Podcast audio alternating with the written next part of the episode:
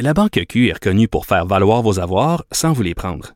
Mais quand vous pensez à votre premier compte bancaire, tu sais, dans le temps à l'école, vous faisiez vos dépôts avec vos scènes dans la petite enveloppe.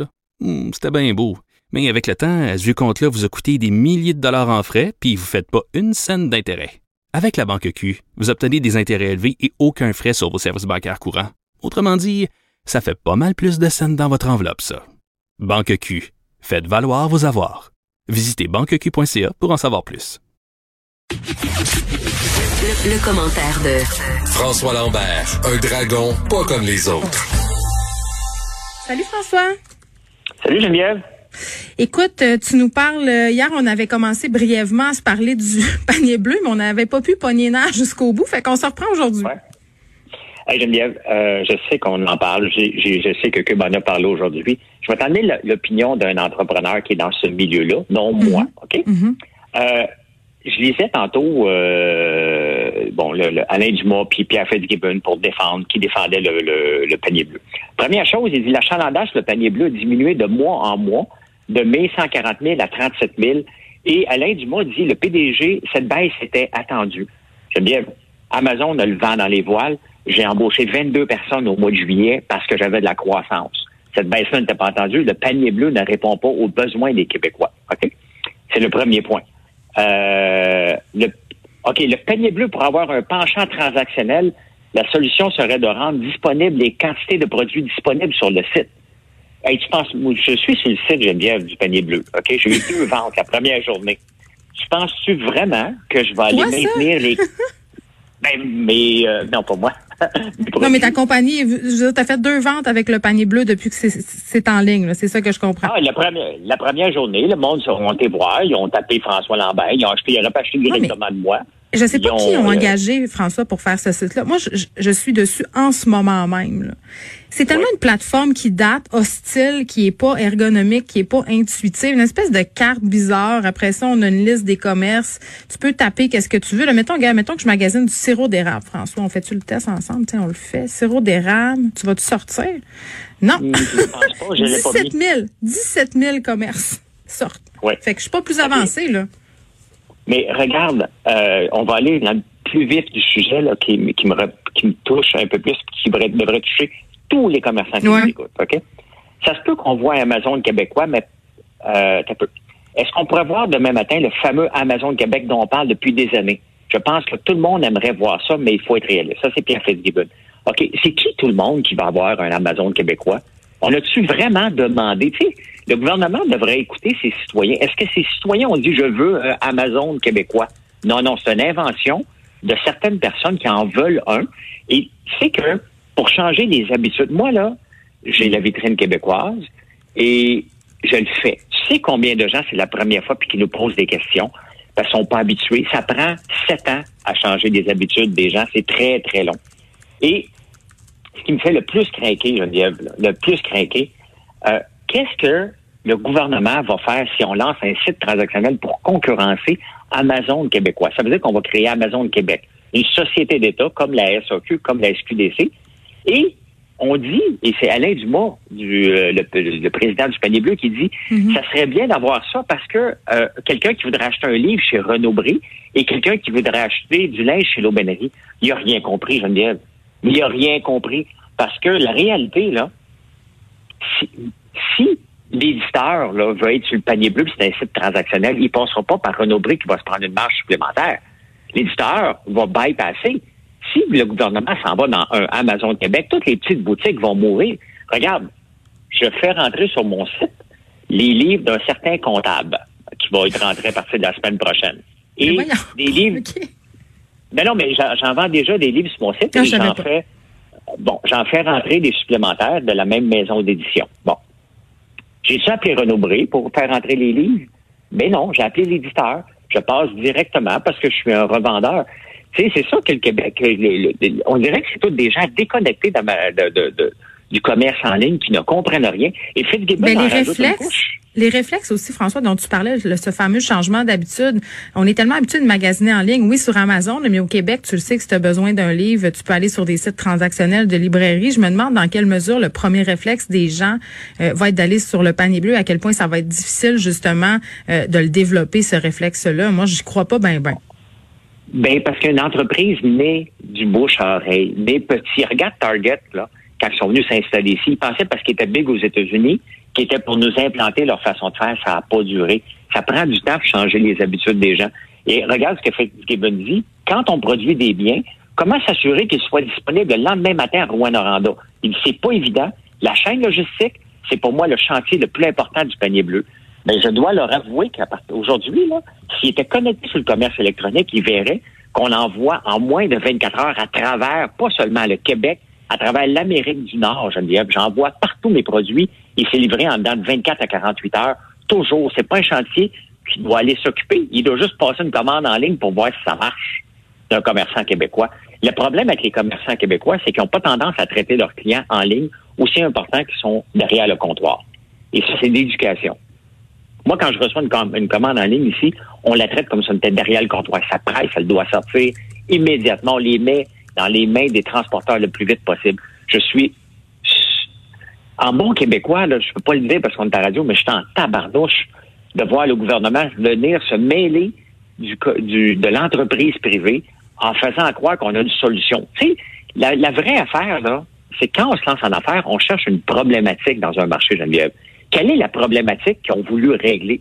Hein? Mm-hmm. C'est pas la problématique des gens, des entreprises à travers la province, autres que Montréal puis Québec. Notre problématique, là, c'est un Internet de barbe, OK? Et ça, le gouvernement, ça, le gouvernement peut faire quelque chose pour ça. Donc, on est au tiers-monde ici de l'Internet. On est au tiers-monde. Je, je, suis obligé pour réussir à faire uploader mes vidéos le matin, là. Je suis obligé de me prendre trois connexions Internet. Une avec Bell, une avec Rogers, puis une avec mon fournisseur Internet. Sinon, je ne suis pas capable. Je paye en moyenne 350 pièces par mois pour avoir un Internet en campagne qui me coûte 45 pièces par mois à Montréal.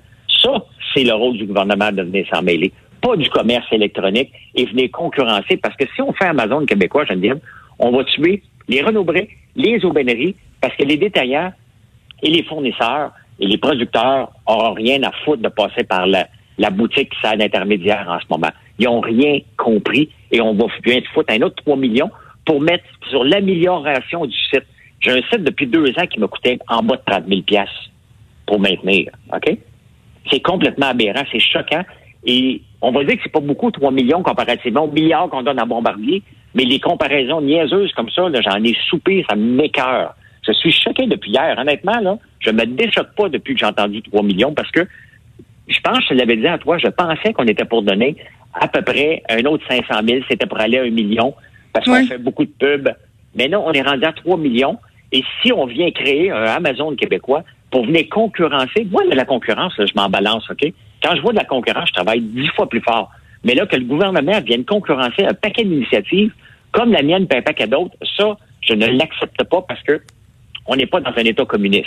Le gouvernement veut contrôler le, commerce de détail au Québec, bien en faisant un Amazon québécois, en mettant des milliards. je pense qu'ils essayent de stimuler euh, les produits québécois, mais qui s'y prennent de la bien mauvaise façon. Tu aider les PME, aider-les à mettre sur pied des sites transactionnels, je sais pas, mais en tout cas, moi, je trouve le panier bleu puis cet Amazon québécois, euh, j'y crois pas bien. Dire, si euh, s'il y a quelque chose que le gouvernement doit comprendre, il n'a pas à tenir la main des entrepreneurs. Si tu deviens entrepreneur, c'est que tu n'as pas le goût de te faire tenir la main. Il y a une raison pourquoi on s'est lancé en mm. affaires en premier lieu, parce qu'on a vu une problématique qu'on pouvait résoudre. On a vu de l'argent qu'on pouvait faire. On a vu une passion qu'on pouvait assouvir. Et ça, la dernière chose qu'on veut comme entrepreneur, c'est que le gouvernement nous prenne par la main puis fasse nos ventes pour nous. On n'a jamais demandé ça. Je ne connais aucun entrepreneur aujourd'hui qui a demandé au gouvernement, viens m'aider à faire des ventes. Il n'y a pas besoin de ça. Il y a besoin d'avoir moins de paperasse. Il y a besoin d'avoir des choses plus simples. Il y a besoin d'avoir, tu sais, juste l'électricité en campagne, Geneviève, là. C'est pas des blagues. Je perds quatre fois l'électricité par jour à tous les jours. Mais voyons, pour vrai? OK? Ben oui. Commençons par régler les vraies affaires de base, l'électricité puis l'Internet, là. Mettez votre emphase là-dessus. OK? Comment ça se fait que je paye 350 pièces d'Internet à la campagne alors que je paye 50 pièces en, ville? Ça, les commerces, ça l'affecte des commerces. Ça, c'est les vraies problématiques du gouvernement, avoir un, une Internet euh, égalitaire à travers la province.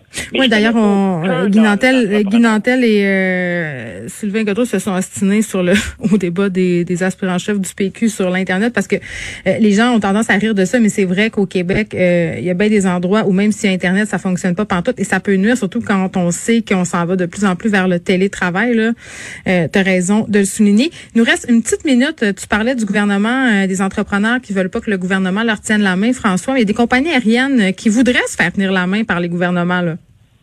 Oui, mais tu vois, hein, quand les entreprises font beaucoup, beaucoup d'argent, ils gardent pour eux autres, puis ça, on va en parler constamment maintenant.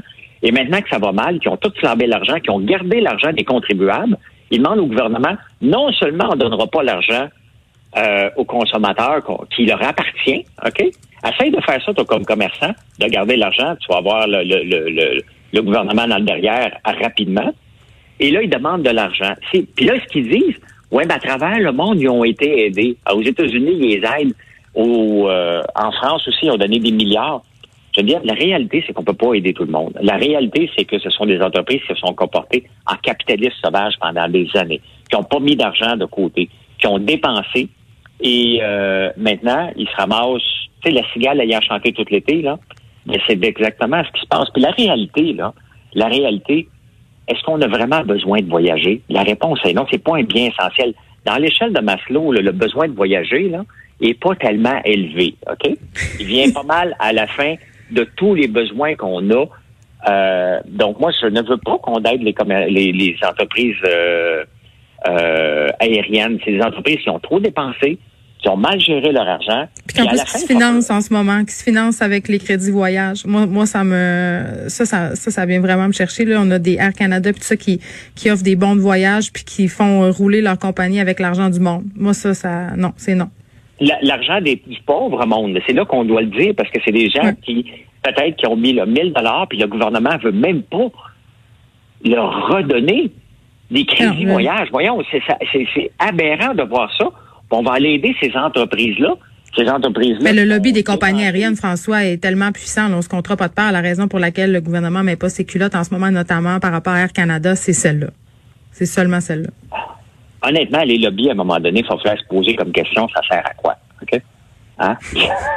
non, on, se posera, on se posera. si tu me poses la question, les lobbies, à part que faire influencer dans la mauvaise direction des, des, euh, des entreprises, comme le lobby des cigarettes qui est très fort, le lobby des larmes à feu qui est très fort, le lobby mm. du sucre. Le lobby des bars. le lobby des bars, ben, ça, ça, c'est Sargatis à Montréal, probablement.